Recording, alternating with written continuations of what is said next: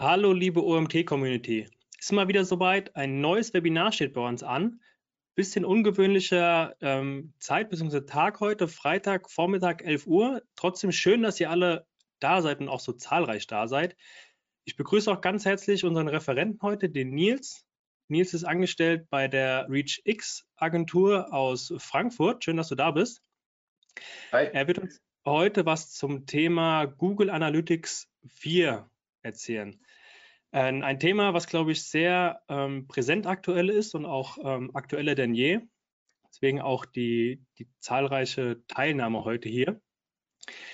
Äh, für alle Teilnehmer, die zum ersten Mal bei einem Webinar bei uns dabei sind, beziehungsweise live dabei sind, ihr könnt während des äh, Vortrags Fragen in den Chat stellen. Ihr habt es vielleicht schon gemerkt, ihr seid stumm geschaltet.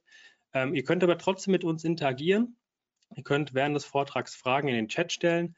Ähm, wenn es organisatorischer Art sind, werde ich direkt antworten. Wenn es inhaltlicher Art ist, wenn ihr zu irgendeinem Thema nochmal weiterführende Informationen haben wollt oder nochmal eine Nachfrage habt an den Nils, schreibt es gerne direkt in den Chat rein. Ähm, ich werde den Chat die ganze Zeit im Blick haben und die Fragen sammeln. wir werden im Anschluss noch ausreichend Zeit haben, um die eine oder andere Frage zu klären, die ich dann mit Nils zusammen besprechen werde. Außerdem wird der Nils auch die eine oder andere Frage bzw. Umfrage ähm, eventuell mit einbauen, da gerne mitmachen, ähm, bisschen interaktiv dabei sein. Und dann sind wir jetzt sehr gespannt, Nils, was du uns ähm, erzählen wirst bzw. zeigen wirst und übergebe somit an dich. Viel Spaß. Danke. Ich bin auch sehr gespannt, was ich jetzt erzähle. Also es ist mein erstes Webinar, muss ich auch äh, sagen. Ich bin äh, leicht aufgeregt, aber wir kriegen das schon hin. Ähm, ganz schön viele Leute hier. Äh, Gibt es hier irgendwas umsonst? Äh, krass. Ähm, cool, dass ihr da seid. Ähm, ich werde euch heute ein bisschen was über GA4 erzählen. Ähm, genau, und äh, das wisst ihr ja alle, weil ihr den Titel der, äh, des Seminars oder des Webinars kennt. Und ich würde sagen, wir starten einfach direkt rein. Also es geht um eine Einführung in Google Analytics 4. Und äh, wenn ihr mir vielleicht ganz kurz ein bisschen helfen würdet, das wäre echt super. Ähm, mir fällt es immer sehr schwer zu wissen, ähm, auf welchem Level ungefähr ähm, die Teilnehmerinnen und Teilnehmer sich befinden. Vielleicht könntet ihr einfach mal in den Chat schreiben, ähm, auf welchem, ich, ich würde mal sagen, auf welchem Expertenlevel ihr euch in Richtung Google Analytics insgesamt befindet. Von eins bis drei würde ich das einfach machen. Also eins mit, ich habe damit gar nichts zu tun, ich bin super unerfahren. Zwei, ich arbeite schon damit und drei, ich bin da ein Experte. Also wenn ihr da vielleicht mal ganz kurz ein Feedback geben könntet, wäre für mich sehr, sehr hilfreich zu wissen, wie tief wir dann in die einzelnen Themen, die ich mitgebracht habe, reingehen können ohne dass wir die meisten vielleicht abhängen oder äh, im anderen Fall die meisten Leute langweilen.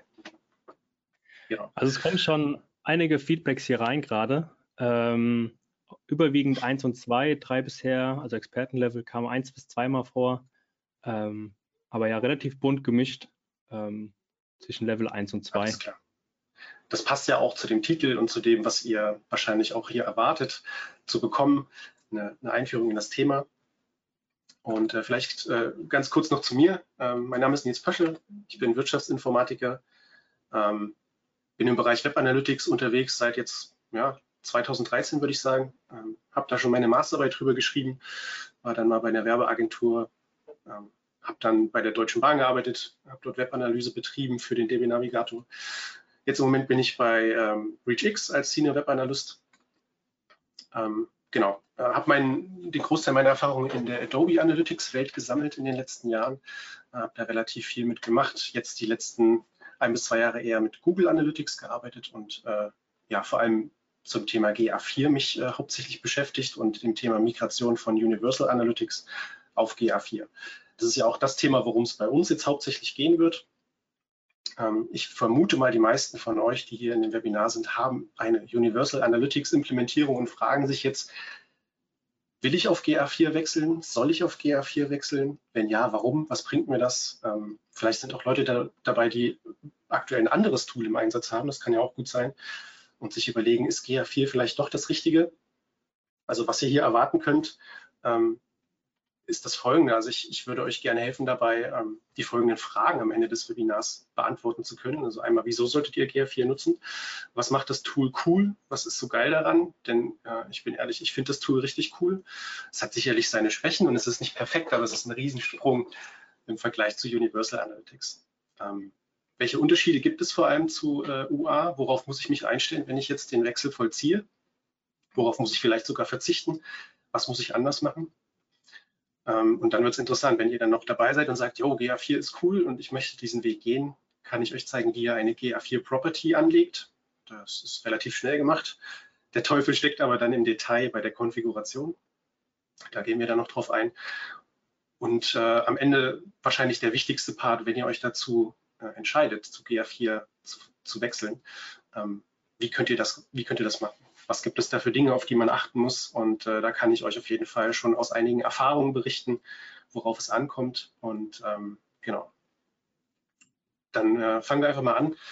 Ähm, wieso solltet ihr GA4 nutzen? Was ist cool daran? Ähm, vorab, das ist natürlich keine abschließende Liste der ganzen Features von GA4 und äh, was alles so toll daran ist. Ich habe einfach ein paar Sachen mitgebracht, die ich persönlich sehr cool finde, die ich persönlich auch sehr äh, ja, nützlich finde. Und äh, das muss natürlich am Ende jeder selbst einschätzen, ob das für einen äh, das Richtige ist und ob das Feature einem was nützt oder eben nicht. Ähm, ja, ich glaube, der erste Grund ist relativ eindeutig. Wenn ihr Universal Analytics verwendet, ähm, das wird nicht mehr lange gehen. Äh, Mitte nächsten Jahres wird äh, Universal Analytics aufhören, Daten zu verarbeiten. Also bis Ende Juni habt ihr noch die Gelegenheit, eure Daten in UA zu sammeln. Äh, und ab da war es das dann. Dann ist der Ofen aus. Ähm, ich glaube, es ist auf jeden Fall mindestens äh, sechs Monate danach noch möglich, die Daten anzuschauen. Ähm, genau. Und dann ist das aber vorbei. Also bis dahin solltet ihr auf jeden Fall schon mal in die GA4-Welt oder in irgendeine andere Welt eingetaucht sein. Wer den, das Privileg hat, eine äh, eine bezahlte Version von Google Analytics zu nutzen, also die 360-Version, der hat da noch ein bisschen mehr Zeit.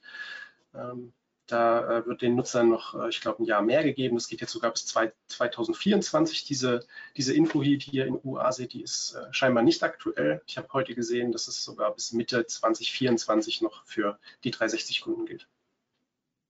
Genau, also ich denke, das ist der, zum einen der, der stärkste, das stärkste Argument, jetzt äh, sich darum zu kümmern. Zum anderen ist es auch ein relativ schwaches Argument, weil ja, einfach nur ein Termin äh, bringt einem jetzt auch nicht wirklich viel, um GA4 beurteilen zu können. Und das Problem versuchen wir jetzt zu lösen.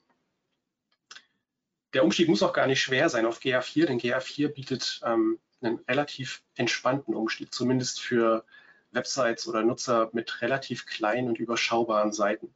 Ähm, das Ganze, was ich jetzt hier zeige, nennt sich Enhanced Measurement in GA4. Das ist eine, eine, ein neues Feature, ähm, das es einem ermöglicht, diese ganzen Sachen, die ihr auf der rechten Seite seht, diese verschiedenen, ich nenne es mal Basis-Events, mit GA4 automatisch out of the box tracken zu lassen. Ja.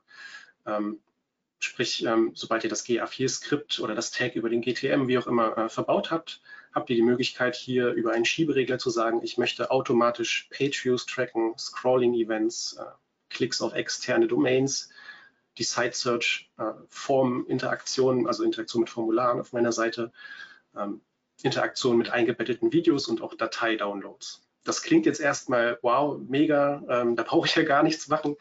Äh, wenn ich einen kleinen, einen kleinen Blog zum Beispiel habe, äh, ist die Implementierung super schnell über Knopfdruck sozusagen abgeschlossen. Ganz klar, jein, denn der Teufel steckt hier tatsächlich im Detail. Denn einige dieser Events und die Art, wie sie getrackt werden, haben so ein paar Sternchen. Ähm, also ich habe versucht, hier bei den einzelnen Sachen äh, immer noch einen Link der offiziellen äh, Google-Doku mit anzufügen. Äh, wenn ihr dann die Präsentation später auch bekommt, könnt ihr euch die Links gerne anschauen und die Details dazu lesen. Ein Beispiel ist an der Stelle zum Beispiel beim Scroll-Event. Ja, da steht jetzt hier, dass da ein Scroll-Event getrackt wird automatisch, wenn die Nutzer das Ende der Seite erreicht haben das steht jetzt hier einfach so da, aber das Ende der Seite heißt bei Google halt nicht 100 Prozent, sondern 90 Prozent. Und das muss man halt wissen. Also wenn ein Nutzer 90 Prozent der Seite erreicht hat, wird hier ein Scroll-Event ausgelöst. Ähm, ähnlich verhält es sich bei den Datei-Downloads. Äh, dort gibt es eine Liste mit Datei-Extensions, die Google automatisch als Dateien erkennt und damit auch Downloads trackt. Wenn ihr aber eine Webseite habt, und das ist nicht selten, ähm, bei der Dateien nicht in der reinen Dateiform zur Verfügung gestellt werden, sondern über einen Umweg, zum Beispiel über eine PHP-Datei, die dann einen Download erzeugt oder eine andere Seite, in der dann die Datei dargestellt wird, dann funktioniert das Ganze natürlich nicht. Also es gibt hier schon auf jeden Fall gerade für kleine Seiten die Möglichkeit, sehr schnell ähm, zum, zum Ziel zu kommen. aber bei komplexen Seiten mit, ähm, mit vielen, vielen Details kommt man hier in Schwierigkeiten. Äh, in manchen Implementierungen äh, wird zum Beispiel das komplette Enhanced Measurement abgeschaltet, sodass sämtliche Events custom implementiert werden müssen. Dann ein, ein Tool, was ich sehr cool finde in der, in der Analytics-Welt, ähm, die Explorations. Ähm, Analysen im Tool werden leichter, naja, fast. ähm, aus der Universal Analytics Welt kennt man das vielleicht schon. Dort gab es das als Beta in, in einer leicht abgespeckten Version. Das ist ein, die, die grüne Analystenwiese, nenne ich es mal, auf der man sich per Drag and Drop seine Metriken und Dimensionen zurechtbauen kann. Man kann Tabellen und Visualisierungen zusammenschustern. Ich habe jetzt hier rechts mal ein paar zusammengestellt. Ne? Äh, Im Vordergrund sieht man eine Funnel-Analyse für verschiedene Schritte. Man kann eine Pfadanalyse anstellen. Man kann Segmente vergleichen und den Overlap anzeigen lassen. Also es ist auf jeden Fall ähm, gut gemeint und es gibt auch viele coole Techniken und Visualisierungen, die einem die, die explorative Datenanalyse erlauben. Ähm, ehrlich gesagt ist aber die Usability aktuell noch nicht ganz da, wo sie sein müsste. Ähm, falls jemand von euch Erfahrung mit Adobe Analytics haben sollte, der kennt sicherlich den Analysis Workspace von Adobe, das, wo Google abgeguckt hat. Ähm, der schon deutlich weiter ist und, und richtig coole Features hat. Aber ich bin sicher, dass Google sich in die Richtung auch noch entwickeln wird, ähm, auch wenn es als Alternative natürlich immer noch Google Data Studio gibt. Aber dieses Tool hier im GA4 Interface zu haben, ist auf jeden Fall ein großer Mehrwert. Immer dann, wenn die Standardberichte nicht mehr ausreichen und in meinen Augen ist es in sehr vielen äh, Fällen der Fall. Dann ein Riesentotschlagargument für GA4 ist in meinen Augen das ganze Thema Cross-Platform-Tracking. Ähm, ihr habt die Möglichkeit mit GA4 unter eurem Analytics-Konto eine Google Analytics 4 Property anzulegen. Ich zeige euch auch später noch, wie das funktioniert. Und habt dann die Möglichkeit, äh, sogenannte Data Streams anzuschließen. Da gibt es aktuell drei verschiedene Versionen. Ihr könnt eine Website anschließen, eine iOS-App und eine Android-App. Das sind die aktuell verfügbaren Data Streams. Und das Coole ist, dass GA4 so gebaut ist, dass alle diese drei Data Streams oder diese zwei Typen, also Web und App, in einer Property zusammengeführt werden können.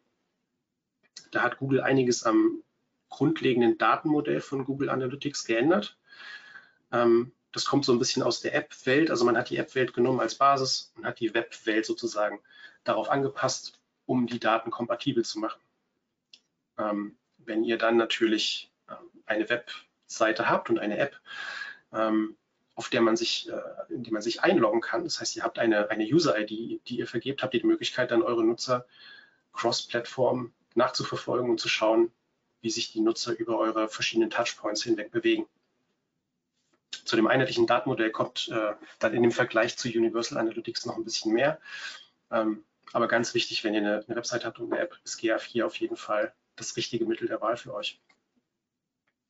Dann ein sehr großes Thema, das an verschiedensten Stellen in GA4 nun vertreten ist, äh, mit verschiedenen Features, aber alle Features haben dieselbe Basis, nämlich Machine Learning oder KI oder wie man es auch immer nennen möchte. Ähm, Google hat da relativ viel äh, Aufwand reingesteckt und an verschiedenen Stellen, ja, die KI bemüht, euch in der Analyse zu helfen. Ähm, ein Aspekt sind diese sogenannten Insights. Ähm, Google macht also eine Analyse eurer, eurer Daten, eurer Metriken und kann euch sagen, hier, Moment mal, da ist irgendwas komisch. Da läuft, äh, läuft etwas aus dem Ruder. Ob das jetzt in die positive oder in die negative Richtung geht, ihr bekommt da auf jeden Fall Bescheid, ähm, dass da was falsch läuft. Ja? Also eine, eine, eine Anomalie in den Daten wird von Google mit, äh, mittlerweile erkannt. Und das Coole daran ist, dass ihr mittlerweile diese Anomalieerkennung auf Alert-Basis manuell anlegen könnt. Ähm, also ihr könnt hergehen und äh, für eure wichtigsten Metriken zum Beispiel sagen, äh, bitte Google, schau mal hier regelmäßig rein, ob in den Daten irgendwas komisch ist. Und falls ja, dann schreib mir doch mal eine E-Mail und benachrichtige mich. Finde ich mega. Ähm, bis auf Stundenbasis ist das möglich. Das sieht dann so aus, dass man sich äh, in einem Fenster eine sogenannte Custom Insight anlegen kann und kann dann eine Evaluation Frequency angeben. Also zum Beispiel auf Tagesbasis soll das passieren oder eben bis auf Stundenbasis runter. Ähm, man kann ein Segment angeben, für das dann diese Evaluierung vorgenommen werden soll und eine Metrik, die äh, analysiert werden soll. In dem Fall sind es jetzt hier die Total Users auf Tagesbasis Und dort wird gesagt, wenn eine Anomalie vorliegt, möchte ich gerne benachrichtigt werden. Das ist natürlich mega, also gerade für große Implementierungen mit sehr vielen Daten und einem kleinen Analystenteam. Äh, und ich habe den Eindruck, die Analystenteams sind immer viel zu klein. Kann es auf jeden Fall helfen, äh, Fehler aufzudecken, die sonst äh, verloren gehen oder die man zwei Wochen später dann irgendwo im Reporting findet und sich fragt, was ist denn hier passiert? Warum hat das, warum hat das keiner gesagt? Warum hat das keiner gemerkt? Und gerade diese Alerts können einem da wirklich den Hintern retten, wenn Dinge kaputt gehen, äh, neue Releases das Tracking zerstören oder tatsächlich in der Seite etwas defekt ist, ähm, kann euch das auf Stundenbasis sogar von Google gesagt werden. Finde ich mega. Ähm, wie schon gesagt, das ganze Thema Machine Learning spielt eine große Rolle und das merkt man auch ähm, bei den sogenannten Predictive Audiences und Predictive Metrics.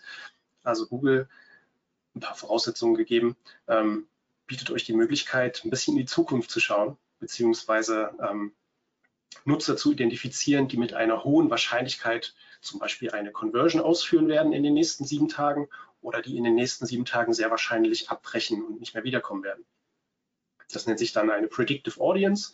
Und das Coole daran ist, ihr könnt diese Audiences bauen in GA und könnt die dann mit euren Marketing-Tools teilen, zum Beispiel in Google Ads und könnt dann Nutzer direkt targeten, ähm, die in eine dieser Audiences reinfallen. Die Voraussetzung dafür ist zum einen, dass ihr das E-Commerce-Tracking implementiert habt in GA4. Da müssen so ein paar Events äh, an Google geschickt werden. Das habe ich auch ähm, hier nochmal in dem Link ähm, ja, hinterlegt, die Voraussetzung. Ähm, und es muss bereits eine gewisse Menge an Daten für das Modell zur Verfügung sein, um diese Wahrscheinlichkeiten valide berechnen zu können. Äh, könnt ihr euch unter dem Link äh, genau informieren, wie viele Daten da notwendig sind, was für ein Zeitraum da verwendet wird. Ich glaube, 28 Tage werden verwendet als, als Training Period sozusagen, um dann in die Prediction zu gehen. Finde ich, ist eine sehr coole Sache. Hier rechts ist ein Screenshot ähm, von dem Interface, in dem ihr diese Audiences bauen könnt bekommt dann schon mal ein Bild unten rechts, wie viele User werden denn jetzt ungefähr in dieser Predictive Audience enthalten sein. Die Basis dafür sind diese Predictive Metrics. Das sind die drei, die aktuell verfügbar sind. Auf der linken Seite die äh, Kaufwahrscheinlichkeit, die Abbruchwahrscheinlichkeit und der ähm, ja, Predicted Revenue, also der vorhergesehene Wert des Umsatzes. Äh, das sind die drei Metriken, die es aktuell gibt. Ich erwarte, dass da Google auf jeden Fall noch einiges nachlegen wird. Ich finde, das Feature ist, ist richtig cool. Das ganze Thema Predictive Analytics äh, ist, glaube ich, bei, bei extrem vielen äh, Unternehmen noch in den Kinderschuhen, wenn es überhaupt schon vorangetrieben wird. Und Google macht hier so ein bisschen den ersten Schritt und erlaubt einem in diese Richtung aktiv zu werden. Ähm, ich bin gespannt. Wir haben in unseren Projekten noch nicht damit gearbeitet im Sinne von äh, Tests gemacht, wie viel denn diese Predictive Audiences tatsächlich bringen, wenn man sie ähm, separat anspricht. Aber ich verspreche mir da eine ganze Menge von. Macht natürlich umso mehr Sinn, je größer die Datenbasis ist, weil umso valider sind auch die Vorhersagen. Ja, dann ein sehr spannendes Thema, ähm, Google Signals. Das äh, haben sicherlich einige von euch schon mal gehört, andere vielleicht nicht. Das ist gerade aus Datenschutz ja, ein heikles Thema. Also ich, ich kann nicht sagen, es gibt Google Signals, das gibt es auch schon in Universal Analytics, aber GA4 macht da noch ein bisschen was anderes, was ich euch gleich zeigen werde. Sprecht auf jeden Fall mal mit eurem Datenschutzbeauftragten, bevor ihr jetzt hergeht und Google Signals aktiviert. Denn Google Signals ist eine Technologie von Google, die es ermöglicht, äh, Nutzer auf eurer Website zu identifizieren, wenn sie denn zum Beispiel mit Chrome auf eurer Website sind und mit ihrem Google-Konto in Chrome eingeloggt sind dieser Funktionalität oder diese, diese, dieses Feature ähm, ist bei jedem Google-Account per Default aktiv. Ja, wenn, wenn ein Google-Nutzer nicht möchte, dass er auf Webseiten mit Google Signals identifiziert wird, muss er in sein Google-Konto gehen und ich glaube, das äh, nennt sich äh, personalisierte Werbung. Ja, da muss der Haken dann rausgesetzt werden. Das heißt also, in der Regel ist es aktiv. was das Coole daran ist, ist zum einen, wenn Nutzer auf eure Webseite kommen und ihr nutzt Google Signals, werden die ganzen demografischen Reports mit Inhalten gefüllt, die in der Regel leer sind. Also sowas wie Geschlecht, Alter, Interesse und solche Sachen. Das sind ja alles Daten, die Google von ihren Nutzern in der Regel kennt. Das heißt also, wenn ein in Google eingeloggter Nutzer auf eure Website kommt und ihr nutzt ähm, Google Signals, dann werden diese Daten verwendet. Ein weiterer Vorteil ist bei Google Signals äh, die Möglichkeit eines Cross-Device-Trackings in GA4. Stellt euch vor, ein Nutzer kommt auf eure Website, ist in Chrome eingeloggt mit seinem Google-Account, kommt einen Tag später auf seinem Smartphone in seinem Chrome mit eingeloggtem Google-Account auf eure Website.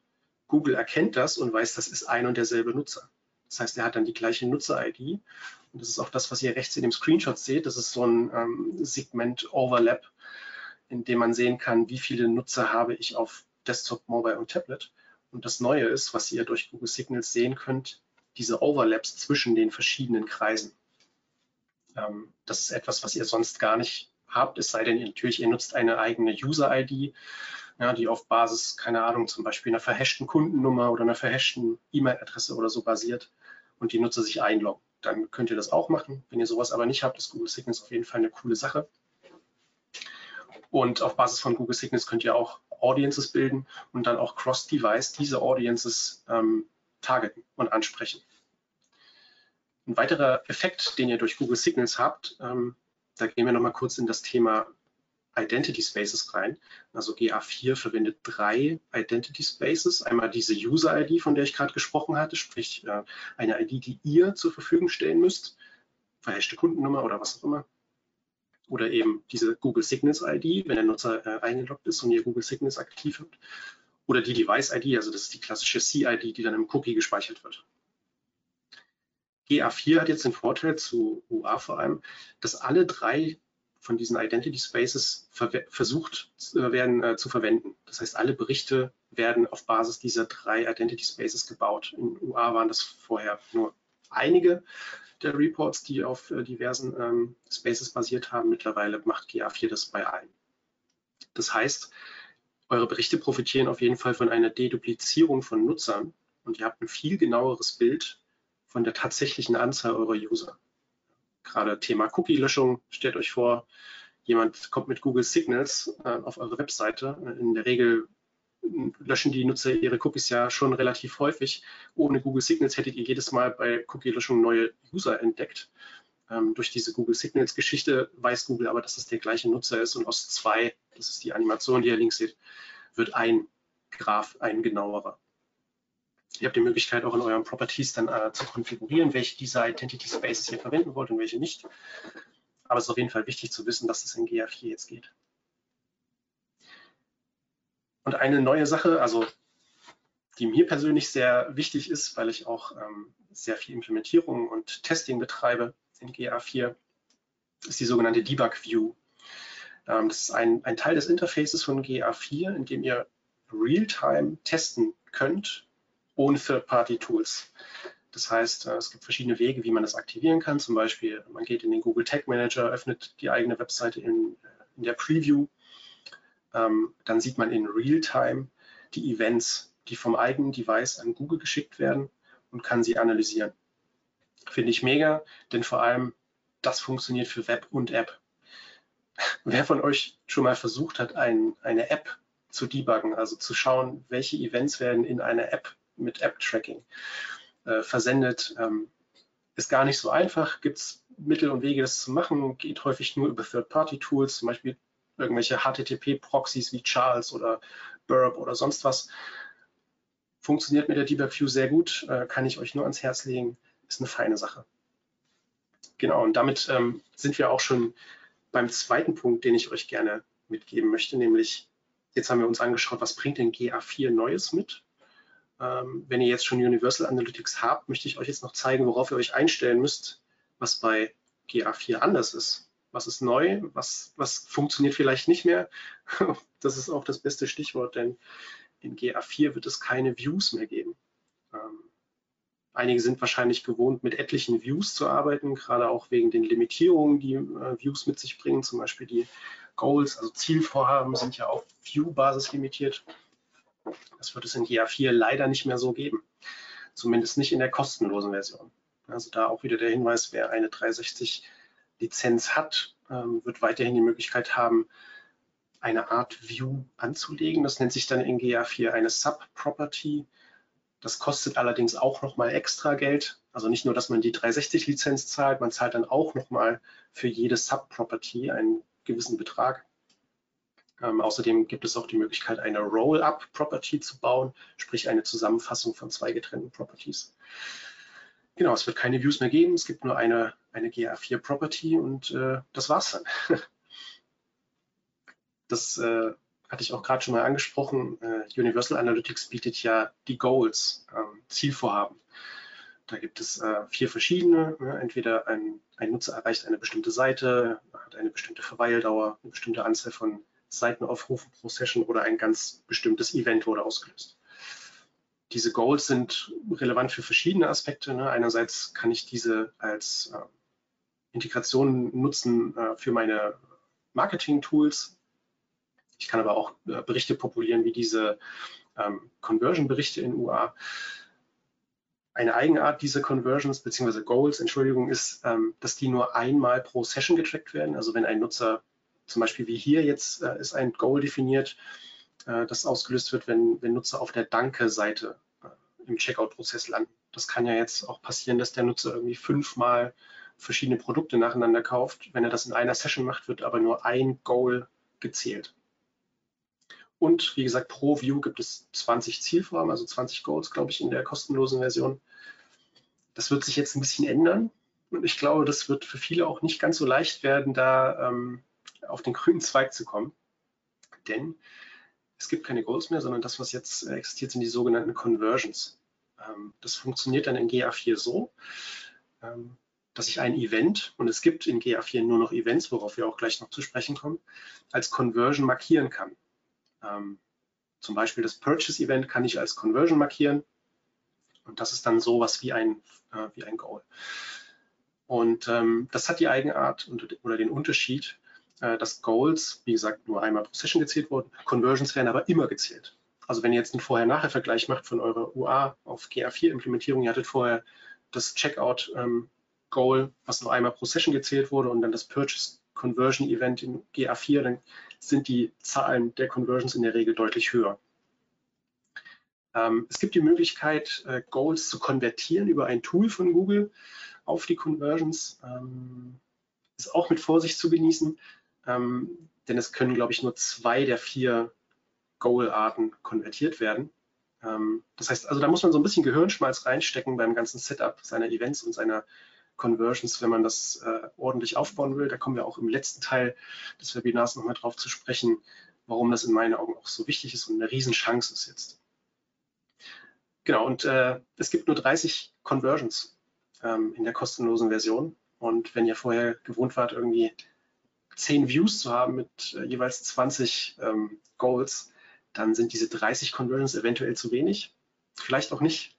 Ähm, das ist auf jeden Fall der Punkt, auf den ich hinaus will. Jetzt ist auf jeden Fall die Gelegenheit gegeben, alles, alles zu überdenken, was bisher existiert hat. Aber da kommen wir am Ende nochmal drauf. Was auch noch neu ist, sind die Hit-Types. Es gibt nämlich keine mehr. In Universal Analytics äh, gab es hauptsächlich Page-View-Hits und Event-Hits. Es gab natürlich auch noch andere, Social Transaction, User-Timing und so weiter. Das gibt es in GA4 alles nicht mehr. Es gibt nur noch Events. Alles ist ein Event ich starte eine Session, ist ein Event. Ich mache ein Page-View, ist ein Event. Ich kaufe etwas, ist ein Event. Und Events haben halt Eventnamen und eine Liste von Parametern, die ihr übergeben könnt. Ähm, genau, also man muss sich von dieser alten Welt so ein Stück weit verabschieden und auch damit leben, dass GA4 auf Event-Basis arbeitet. Und das ist auch auf der nächsten Folie zu sehen. Ich habe das hier versucht, mal für ein Beispiel für euch zu illustrieren die Eventstruktur ändert sich extrem. In Universal Analytics ist man ja gewohnt, äh, wenn man mit Events arbeitet, mit Category Action und Label zu hantieren. Ähm, ich habe euch hier ein Beispiel mitgebracht für das Scroll-Event. Das könnte man sich jetzt so überlegen. Das ist jetzt aus der Luft gegriffen. Ja, also es gäbe dann in der alten Welt eine Category User Interaction. Die Event Action wäre dann zum Beispiel Scroll 50 Prozent, wenn ich wissen möchte, dass meine Nutzer 50 Prozent der Webseite gesehen haben und als Label könnte ich die URL der Seite speichern. In GA4 sieht das jetzt alles komplett anders aus. Also das Event-Modell von GA4 basiert darauf, dass es einen Event-Namen gibt und dann eine Reihe, bis zu 25 habe ich hier jetzt nochmal dazu geschrieben, von sogenannten Event-Parametern. Daran muss man sich erstmal gewöhnen und äh, gerade wenn man eine sehr große Implementierung hat, die auf Category Action und Label basiert, äh, da muss eine ganze Menge Gehirnschmalz reinfließen, äh, um von dieser alten auf die neue Eventstruktur zu kommen. Und eine beispielhafte Übersetzung der alten auf die neue Welt wäre zu sagen, man hat ein Event Name Scroll und dann ein Event-Parameter mit dem Namen Scroll Depth. Dort steht dann der Wert 50 Prozent drin und ein Event-Parameter mit dem Namen URL, wo dann die URL der Seite drin steht. Das ist eine Möglichkeit. Ne? Wenn man jetzt hier bei den Events in Universal Analytics zum Beispiel noch irgendwelche Custom Dimensions in der Vergangenheit ge gespeichert hat, gemessen hat, hat man noch die CD und dann die Nummer 10 zum Beispiel gehabt und hat dann irgendwelche Werte reingeschrieben. Und all das sind jetzt Event-Parameter. Das heißt, man muss dann in seiner Konfiguration und je nachdem, wie viel Zeit wir am Ende haben, zeige ich euch auch nochmal, wie diese Konfiguration aussieht, diese Custom Dimensions konfigurieren.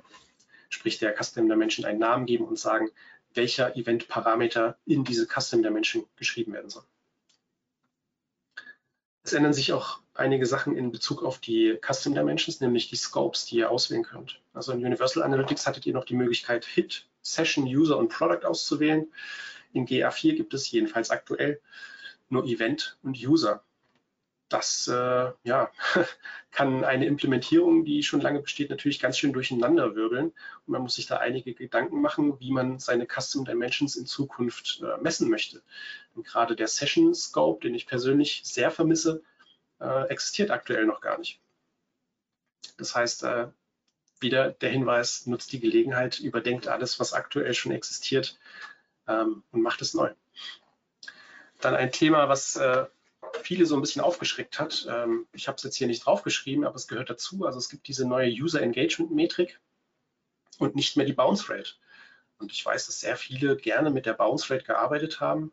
Google hat jetzt reagiert und hat die Metrik Bounce Rate angekündigt, zumindest. Ich weiß nicht, ob sie schon implementiert ist. Aber es ist nicht die Bounce Rate, die wir aus der Universal Analytics Welt kennen denn äh, diese Bounces gibt es so nicht mehr. Und äh, Google hat sich halt gesagt, das ist eine blöde Metrik, äh, damit zu arbeiten, macht wenig Sinn. Wir nutzen jetzt das sogenannte User Engagement. Und das User Engagement ist halt so definiert, dass man entweder zehn Sekunden auf der Seite sein muss, das kann man übrigens noch konfigurieren, mindestens zwei Page Views ausgelöst hat oder mindestens ein Conversion Event ausgelöst hat. Dann gilt diese Session als Engaged Session und Google hat halt gesagt, okay, wir geben euch die Bounce Rate zurück, aber die Bounce Rate ist halt einfach nur, wie viele nicht engaged Sessions gibt es. Also es ist so ein bisschen Augenwischerei. Aber was das Coole an dieser ganzen Geschichte ist, was jetzt neu ist, ist, dass auf Basis dieses User Engagements auch eine User Engagement Time sozusagen berechnet werden kann. Also vorher gab es die durchschnittliche Verweildauer auf einer Seite zum Beispiel. Ich weiß, das nutzen sehr viele sehr gerne, andere nutzen es gar nicht es ist eine sehr, jedenfalls in der Implementierung von Universal Analytics, sehr schwache Metrik, weil sie sehr viele Dinge nicht erfasst und nicht berücksichtigt. Ja. Ähm, in der Regel werden ja die Verweildauern so berechnet, dass ich auf eine Seite komme und am Ende wechsle ich auf eine neue Seite und die Zeit dazwischen ist halt meine Verweildauer auf dieser Seite. Was ich in der Zwischenzeit auf der Seite getrieben habe, wird da überhaupt nicht berücksichtigt.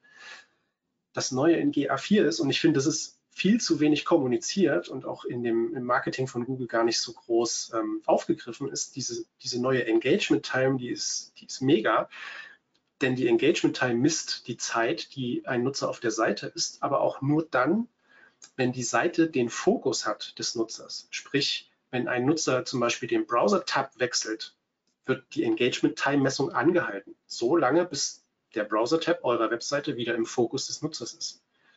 Das ist der eine Punkt. Und der zweite Punkt ist auch, dass diese Engagement Time in der Lage ist, auf Exit Pages und bei Bounces zu funktionieren, denn GA4 trackt mittlerweile, wenn Nutzer eine Seite verlassen, weil sie zum Beispiel auf eine neue Seite wechseln oder wenn sie auf eine externe Seite wechseln, also von eurer Webseite weg navigieren. Und auch wenn der Nutzer den Browser schließt, wird vor dem Schließen des Browsers noch versucht, diese Engagement Time zu übertragen. Das heißt, ihr habt plötzlich eine Verweildauer auf Exit-Pages und auch für Bounces. Was man halt beachten muss, die Zeiten werden sich natürlich radikal reduzieren im Vergleich zu den Verweildauern, die wir vorher gemessen haben.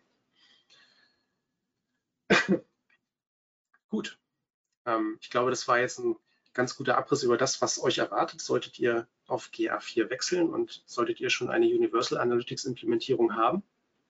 Jetzt äh, gehe ich noch kurz darauf ein, wie erstellt man denn eine GA4 Property? Das ist relativ schnell gemacht. Der Teufel steckt da natürlich auch wieder im Detail.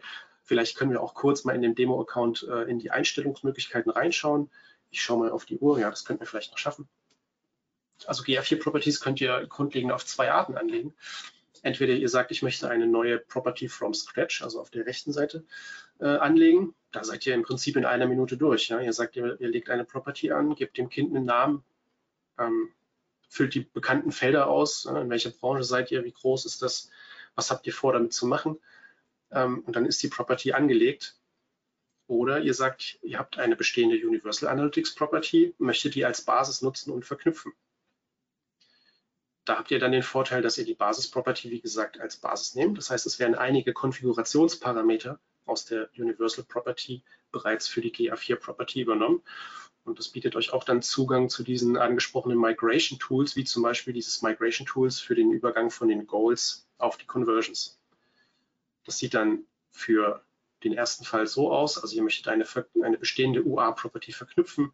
Dann navigiert ihr auf eure UA-Property, geht in den Admin-Bereich, wählt dann den GA4 Setup Assistant aus und könnt dann sagen, ich möchte jetzt eine Property erstellen. Im Hintergrund wird dann die Property erstellt und einige Konfigurationseinstellungen übernommen. Es werden auch diese Data Streams übernommen. Was, was ihr am Ende noch machen müsst, ist halt eure Custom Dimensions und Custom Metrics anlegen. Das müsst ihr in beiden Fällen, aber das äh, kommen wir am Ende nochmal drauf, ist wie gesagt die größte Chance, die ihr jetzt habt und wahrscheinlich auch das, wo am meisten Arbeit und Hirnschmalz reinfließen muss, wie möchtet ihr euer neues GA4 Setup gestalten. Ja, und der From Scratch-Fall wäre einfach, ich, ich gehe auf Create Property in meinem Admin-Bereich, fülle hier einen Namen aus, Timezone, Currency und dann kommen im zweiten Schritt noch ein paar Fragen. Das ist, wie gesagt, innerhalb einer Minute durch. Property ist erstellt. Dann könnt ihr loslegen, eure Data Streams anzulegen und eure Konfigurationen vorzunehmen.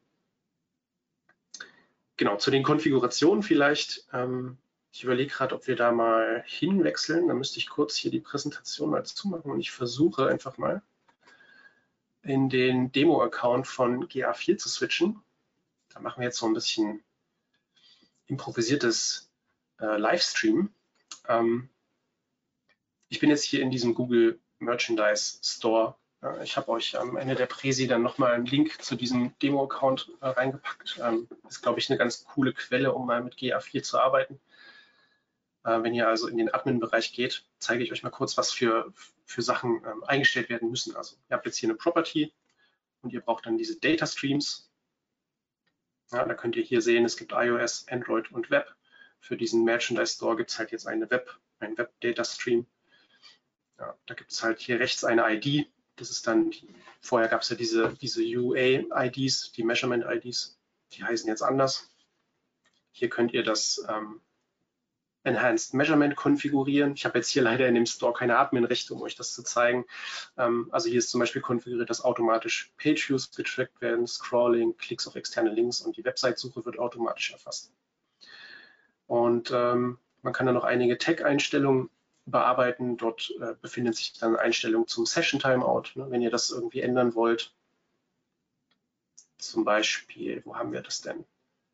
Zeitüberschreitung für Sitzungen anpassen. Ja? Könnt ihr sagen, okay, es gibt einen Standard-Session-Timeout von 30 Minuten, das könnt ihr konfigurieren. Und hier ist auch der, der Regler, wo ihr sagen könnt, wann möchte ich denn eine Engaged Session speichern? Nach 10 Sekunden oder nach wie vielen Sekunden auch immer, das könnt ihr hier konfigurieren.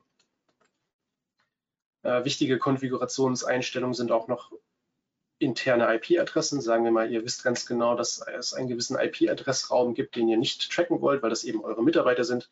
Das könnt ihr hier definieren. Ihr könnt auch die Cookie-Zeit, also die Cookie-Lebensdauer für den Analytics-Cookie überschreiben, was ich nicht empfehlen würde. Ähm, und ihr könnt auch eure Cross-Domain-Settings einstellen.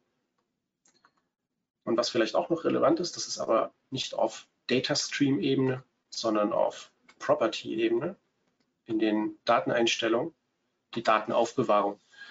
Ich glaube, da bin ich mir aber nicht mehr sicher. In der kostenlosen Version gibt es zwei Monate und 14 Monate Aufbewahrungsfrist, die ihr auswählen könnt.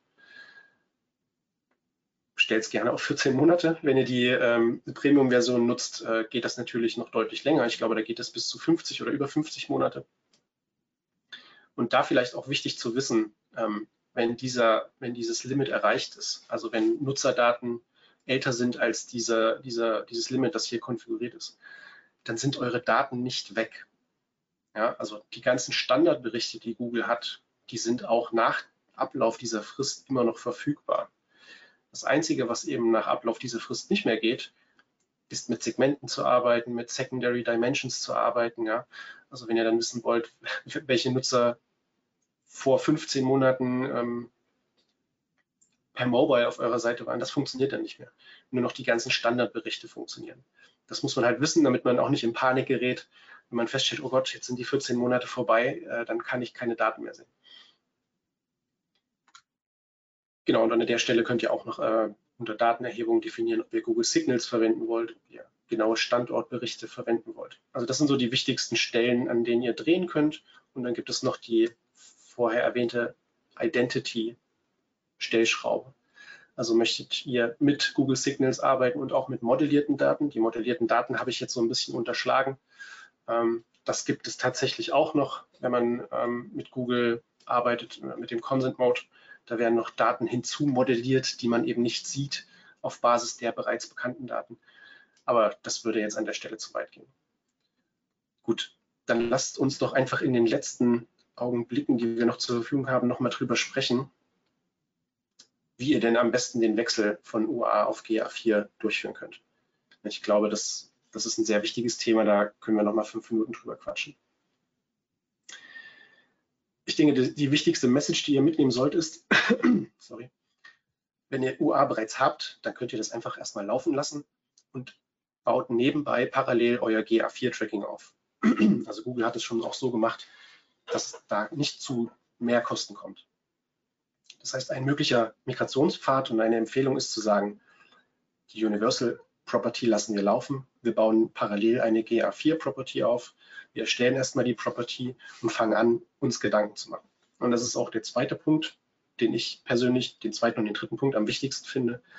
Überdenkt den Status quo. Jetzt ist die beste Gelegenheit, der Zeitpunkt, sich darüber Gedanken zu machen, ob das aktuelle Setup überhaupt sinnvoll ist. Schneidet alte Zöpfe ab, schmeißt weg, was Quatsch ist, und nutzt die Gelegenheit, neue Sachen sauber aufzusetzen, denn das ist die, die Gelegenheit für einen sauberen Neuanfang. Macht euch Gedanken, was ihr genau tracken wollt, redet mit euren Stakeholdern und überlegt auch ganz genau, wie ihr das tracken wollt. Macht denn das aktuelle Setup Sinn? Ihr habt jetzt die Möglichkeit, Lücken zu schließen. Ihr habt die Möglichkeit, jetzt ähm, alten Müll aufzuräumen, der irgendwie historisch gewachsen ist und den ihr vielleicht jetzt jahrelang mit Workarounds äh, bearbeitet habt. Jetzt ist die Gelegenheit und deswegen sollte in meinen Augen Punkt 2 ähm, den größten Anteil ähm, eurer Arbeit erhalten. Ich hoffe, ihr habt einen Data Layer. Wenn nicht, ähm, wird es wirklich Zeit, einen Data Layer zu implementieren und einen äh, Tech Manager, äh, welcher auch immer. Denn äh, das erspart euch eine ganze Menge Arbeit. Allerdings müsst ihr vorher auch den Data Layer noch ein bisschen anpassen. Jedenfalls wäre das unsere Empfehlung.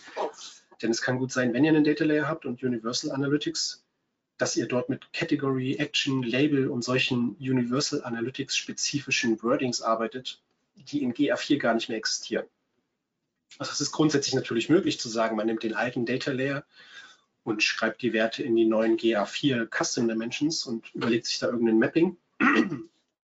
Schlauer wäre es aber zu sagen, ich überarbeite den Data Layer komplett und passe ihn für meine neue GA4-Syntax an.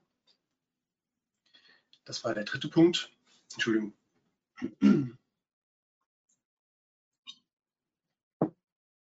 Dann als viertes würde ich sagen, probiert einfach mal Tracking über das Enhanced Measurement, guckt, was da rauskommt. Wie gesagt, die GA4-Property, die ihr angelegt habt, die muss ja nicht perfekt sein und es muss ja auch noch nicht die Property sein, mit der ihr dann nach der Abschaltung von Universal Analytics arbeiten werdet. Guckt euch mal an, was da für Daten drin äh, reinlaufen. Vielleicht reicht das ja für eure Webseite. Ähm, wenn nicht, dann, wie gesagt, holt euch einen Data Layer, wenn ihr noch keinen habt, holt euch einen Tag Manager, vielleicht den Google Tag Manager ähm, und baut da das Tracking von GA4 ein. Es ist relativ simpel, ja, das ist kein Hexenwerk. Ähm, je nachdem, wie groß natürlich eure Webseite ist und wie äh, großzügig äh, euer Umsetzungsbudget aussieht, kann das natürlich etwas länger dauern oder auch schneller gehen. Und äh, wenn ihr dann soweit seid, lasst einfach das Universal Analytics Tracking und das GA4 Tracking parallel laufen und vergleicht mal, wie die Daten aussehen. Ja? Schaut, ob es da irgendwelche Fehler geben könnte in der GA4 Implementierung. Ähm, gibt es vielleicht Lücken, die ihr noch schließen müsst? Nutzt auf jeden Fall diese Gelegenheit, um Lücken zu schließen, Fehler zu beheben. Und äh, Punkt 6, wenn ihr dann sagt, okay, für meine Haupt-Use-Cases ähm, sind die Daten mit GA4 schon auf einem Niveau, mit dem ich zufrieden bin, dann verlagert einfach jetzt schon vor der Abschaltung die operative Arbeit mit den Daten auf GA4. Also löst bestehende Reports und Dashboards ab oder baut sie erstmal parallel auf GA4-Daten, sprecht mit euren Stakeholdern und bringt denen auch näher. Die Welt wird sich jetzt ein Stück weit ändern. Auch die Anbindung an weitere Tools wie Google Ads und so weiter kann jetzt schon mal vertestet werden, damit ihr dann, sobald äh, Universal Analytics nicht mehr da ist, ähm, nicht überrascht seid. Und ganz wichtig, der siebte Punkt, ähm, sichert eure historischen Daten. Denn wie gesagt, äh, nach der Abschaltung, also Mitte nächsten Jahres, werden keine Daten mehr prozessiert und dann auf jeden Fall noch ein halbes Jahr habt ihr die Gelegenheit, eure Daten in einer für euch sinnvollen Form, also ein sinnvolles Format und eine sinnvolle Granularität ähm, zu exportieren und zu archivieren. Ähm, damit ihr noch äh, ordentliche Vergleiche anstellen könnt über die vergangenen Jahre. Wenn ihr das alles gemacht habt, dann könnt ihr euch eigentlich äh, entspannt zurücklehnen ähm, und euch freuen, dass UA abgeschaltet wird und ihr ein cooles neues GA4 implementiert habt, äh, was mindestens genauso viel kann, wenn nicht sogar noch mehr als das alte. Genau. Das äh, als kleiner Abriss ähm, für einen möglichen Migrationspfad. Ähm, wir haben da schon äh, Projekte gemacht. Wir können euch da auf jeden Fall unterstützen. Und äh, wenn ich auf meine Uhr gucke, bin ich auch jetzt schon 45 Minuten am Quatschen. Und ich glaube, jetzt wäre eine ganz gute Gelegenheit, euch die Möglichkeit zu geben, Fragen zu stellen. Ähm, äh, ich weiß nicht, wie viele Fragen wir schon haben. Anhand der Teilnehmerzahl würde ich vermuten, wir äh, werden nicht alle Fragen beantworten können. Mal schauen. Ja, erstmal vielen Dank, Nils. Ähm, sehr cooler Vortrag, viele coole Insights und äh, Tipps, die du geliefert hast. In der Tat sind einige Fragen schon reingekommen. Ähm, also wenn ihr jetzt immer noch eine Frage habt, notiert sie ähm, ja besser auch nochmal, dass, falls wir jetzt nicht mehr damit durchkommen, ähm, ihr die Frage auch gerne direkt im Nachgang an, an den Nils stellen könnt. Ähm, vielleicht machst du nochmal kurz deinen Kontaktsheet äh, auf, damit man da auch nochmal ja, perfekt äh, deine Kontaktdaten hat. Ähm, meldet euch da gerne im Nachgang und auch wenn ihr das Webinar on Demand anschaut ähm, und eine Frage habt, äh, wendet euch da gerne direkt an den Nils oder vernetzt euch auf LinkedIn ähm, gibt es ja mittlerweile viele verschiedene Wege. Okay, ich habe schon ein bisschen vorsortiert. Ich würde sagen, lass uns direkt einsteigen in die, ähm, in die Fragen.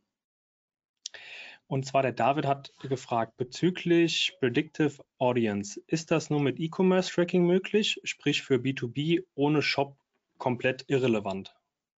Ja, also aktuell ist die Voraussetzung laut Google auf jeden Fall die Implementierung des E-Commerce Trackings. Man kann das E-Commerce-Tracking natürlich auch in gewisser Weise ad absurdum führen. Ja, man muss ja jetzt nicht das E-Commerce-Tracking nutzen, nur um E-Commerce zu tracken, sondern man kann ja im, im Rahmen des E-Commerce-Trackings auch seine eigenen Events als Purchase-Event zum Beispiel deklarieren. Es geht ja nur darum, dass Google diese Events in einer gewissen Menge erhält, um auf der Basis dann Berechnung anzustellen. Was jetzt in deinem B2B-Fall zum Beispiel ein Purchase-Event ist, kannst du ja für dich definieren. Zum Beispiel kannst du ja sagen, weiß ich nicht, du hast vielleicht ein Newsletter oder irgendwas, was für dich halt ein, ein, eine Conversion ist und schickst halt zum Beispiel bei der Anmeldung eines Newsletters das Conversion, also das Purchase-Event an Google und nutzt das eben dann für die Erstellung deiner Predictive Audiences, wenn das das Ziel deiner Website ist. Nächste Frage. Ändert sich was im Eintrag Analytics in der Datenschutzerklärung? An sich in meinen Augen nicht ich weiß, jetzt muss man immer diese ganzen Disclaimer machen, ich bin äh, hier kein Anwalt, ich mache keine Rechtsberatung, bla bla bla. Ähm, an sich, wenn ihr einfach nur GA4 nutzt im Vergleich zu Universal Analytics, sollte sich in meinen Augen nichts groß ändern müssen. Das Einzige, was ihr auf jeden Fall beachten müsst, ist, wenn ihr zum Beispiel äh, Google Signals verwendet. Ja? Also das ist ein Punkt, den ihr auf jeden Fall in der Datenschutzerklärung erwähnen müsst. Aber wenn ihr einfach nur das Tool wechselt und jetzt äh, das Tool einen neuen Namen hat, ähm, dürfte sich in meinen Augen absolut nichts ändern. Ähm, werden bei der Übernahme der bestehenden UA-Property auch meine angelegten Dashboards übernommen? Ähm, ich bin mir ziemlich sicher nein, denn es gibt ja in UA diese Dashboards, die du ansprichst, also auch Custom Reports und all, all das Zeug, was es in UA gibt, das gibt es in der Form in GA4 gar nicht mehr. Also es gibt äh, die Standardberichte und es gibt aber keine Custom-Berichte mehr in der Form, denn äh, Google sagt halt, alles, was über die Standardberichte hinausgeht, machst du bitte in diesen Explorations. Das heißt, äh, Also leider geht dort in meinen Augen alles verloren in GA4, was jetzt Custom Reports und Dashboards betrifft. Es sei denn, du hast die schon in Explore gebaut. Da bin ich mir aber ehrlich gesagt nicht sicher. Ich würde vermuten, dass das auch nicht übernommen wird. Mhm. Wie erstelle ich Events für GA4? Woher bekomme ich die Parameter? Ist Google Tag Manager da die Lösung? Also die Events kannst du erstmal komplett selbst definieren. Es gibt eine Reihe von Events, die Google Analytics 4 automatisch schon trackt. Da musst du gar nichts machen, wie zum Beispiel der User startet eine Session. Da gibt es ein Event, das nennt sich Session Start und das hat dann eine Reihe von Parametern. Wenn du jetzt darüber hinaus eigene Events definieren möchtest, also so wie früher in Universal Analytics zum Beispiel ein Event für das Scrollverhalten oder Klicks auf irgendwelche Elemente, dann kannst du die ganzen Parameter, die über die Standardparameter hinausgehen, komplett selbst definieren. Also das ist völlig dir überlassen. Und Google Tag Manager ist auf jeden Fall das Mittel der Wahl. Dort kannst du Events anlegen und die Parameter, also du kannst in Google Tag Manager die Parameter erstmal so nennen, wie du möchtest. Dann wird das unter dem Namen an GA4 geschickt. Und in GA4 musst du dann deine Custom der Menschen anlegen, die du tracken möchtest und dort den Namen eintragen, den du in GTM verwendet hast. Aber wenn jetzt deine Frage ist, welche Parameter gibt es? Also es gibt eine Liste von bereits äh, standardmäßig getrackten Parametern, ähm, ist in der Dokumentation zu finden. Ich weiß nicht, ob ich dazu jetzt einen konkreten Link habe. Kann ich dir im Nachgang gerne sagen. Und alle anderen Parameter kannst und musst du dir selbst überlegen.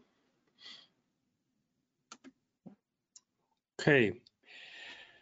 Thema internes Tracking. Schließt GA4 den Traffic aus oder lässt sich der interne Traffic separat anschauen?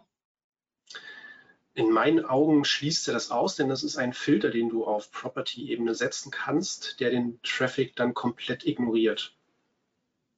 Also sowas wie früher, dass du zum Beispiel verschiedene Views hast für intern und extern oder Testumgebung und Live-Umgebung, ähm, würde ich jetzt über Properties lösen. Also für zum Beispiel, wenn wir jetzt auf diesem Dev-Test und Live-Konstrukt mal bleiben, hast du halt eine Property für deine Live-Umgebung und eine Property für deine Test- und Entwicklungsumgebung, wo natürlich hauptsächlich oder ausschließlich interner Traffic drauf landet. Und auf deiner Live-Umgebung hast du halt den, den externen Traffic. Und wenn du internen Traffic auf deiner Live-Umgebung sehen möchtest, glaube ich, musst du das anders lösen. Also über den Filter, den du einstellen kannst, werden die internen Sachen dann direkt rausgefiltert. Gibt es in GA4 auch noch irgendwo die Möglichkeit, Informationen über Marketingmaßnahmen zu hinterlegen, zum Beispiel Newsletter-Versand? Ich habe das bisher nirgends mehr gefunden. Ich auch noch nicht. Das ist eine gute Frage. Das ist auch eine Frage, die ich an Google stellen möchte, ob es denn möglich ist, noch mehr solche Annotationen im System zu hinterlegen. Was mich auch noch wundert, äh, um das vielleicht noch weiter zu spinnen, man kann in der Liste mit den Custom Dimensions, wenn man die anlegt, einen Namen angeben und eine Description für diese Custom Dimension, einen sprechenden Namen oder eine Erläuterung, was diese Custom Dimension macht. Aber diese Description ist nirgends aufrufbar. Also in deinem Reporting oder auch in Explore wird nirgendwo diese Description angezeigt, sondern nur in der Übersicht deiner Custom Dimensions, wo du sie auch einträgst. Also relativ in meinen Augen nutzlos. Aber dieses, dieses Feature, dass man da noch mehr Kontextinformationen reinbringt, muss auf jeden Fall noch in meinen Augen ein bisschen ausgebaut werden. Ich habe das mit diesen äh, Annotations, wie es in UA auch geht, noch nicht, jedenfalls noch nicht genutzt in GA4. Okay.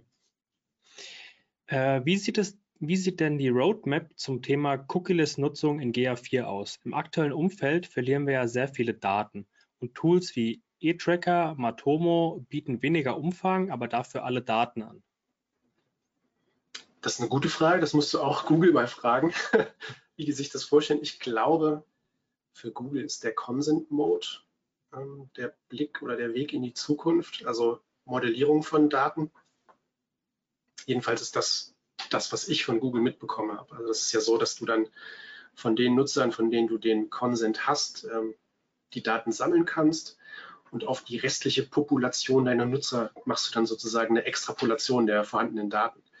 Und ich denke, dass es in die Richtung gehen wird. Was ich an der Stelle vielleicht ja, aufgrund der, der, der Kürze nicht erwähnen konnte, ist auch, unsere Empfehlung ist, wechselt auf ein serverseitiges Setup. Also man kann ja den Google Tag Manager zum, äh, Manager zum Beispiel serverseitig verwenden. Das heißt, die, die ganzen Requests, ähm, an Google Analytics gehen nicht mehr aus dem Browser des Nutzers an Google, sondern gehen an einen von dir selbst gehosteten Server und von dort werden die Daten dann gemäß deiner GTM-Konfiguration an die verschiedenen Tools weitergeleitet.